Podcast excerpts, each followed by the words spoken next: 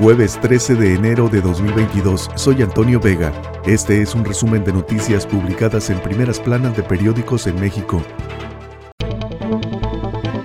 El Universal, alimentos en México, con mayor inflación que en Estados Unidos. Comestibles se encarecieron 11.3% en el país y 6.3% en la nación vecina. Falta de competitividad y clima adverso entre las causas. La inflación de los alimentos asestó un golpe dos veces más fuerte en México que en Estados Unidos.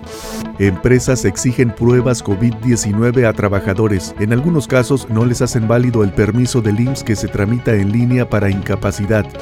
El principal epidemiólogo del gobierno de Estados Unidos, Anthony Fauci, alertó que Omicron infectará a todos.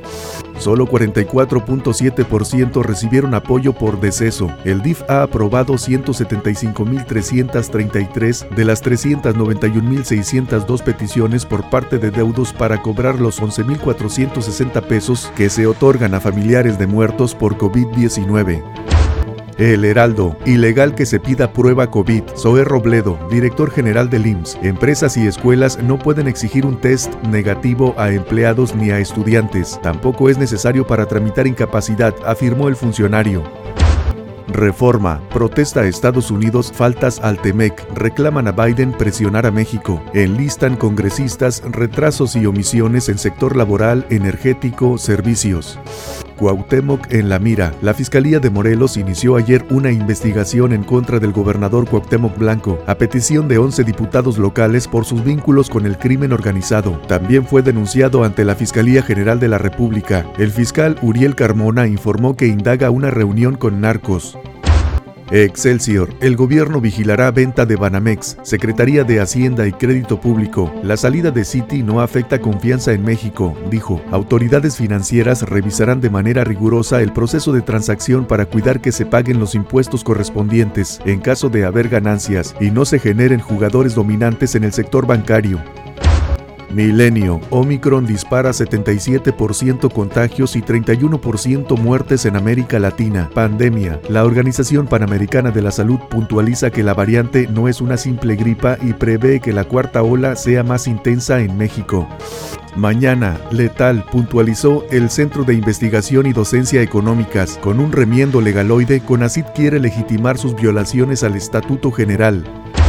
El Sol de México. Le darán más poder al director del Centro de Investigación y Docencia Económicas. Denuncian estudiantes y maestros. CONACIT alista modificaciones al reglamento del Centro de Investigación y Docencia. Para concretar los cambios, estudiantes y docentes acusaron que el organismo que encabeza María Elena Álvarez Buila citó de manera irregular a los integrantes de la Asamblea General de Asociados a una sesión extraordinaria para el viernes.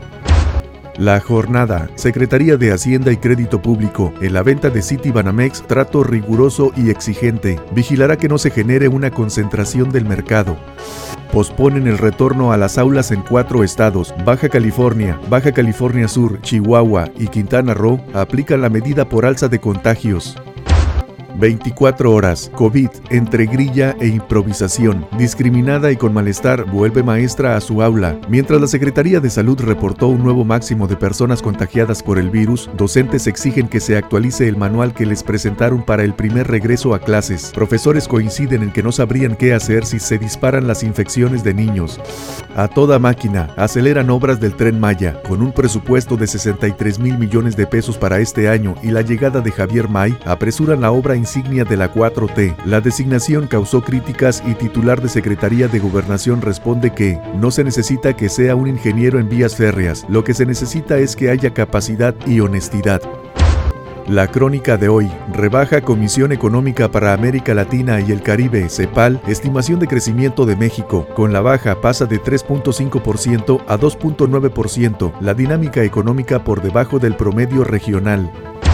La razón. Juez revela presión de gobierno de Corral para abrir persecución contra Maru Campos. Querían fallo por cohecho contra la ahora gobernadora. Uriel Mendoza señala que él y otros juzgadores recibían llamadas y visitas, buscaban influir en resolución Secretaría de Gobierno y partidos. Acusa. Había intereses políticos en denuncia de que la panista era parte de nómina secreta de César Duarte. Asegura.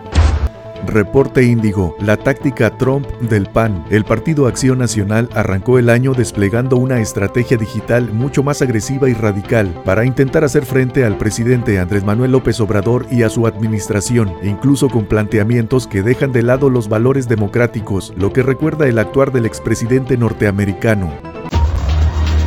Este es un resumen de noticias publicadas en primeras planas de periódicos en México. Soy Antonio Vega.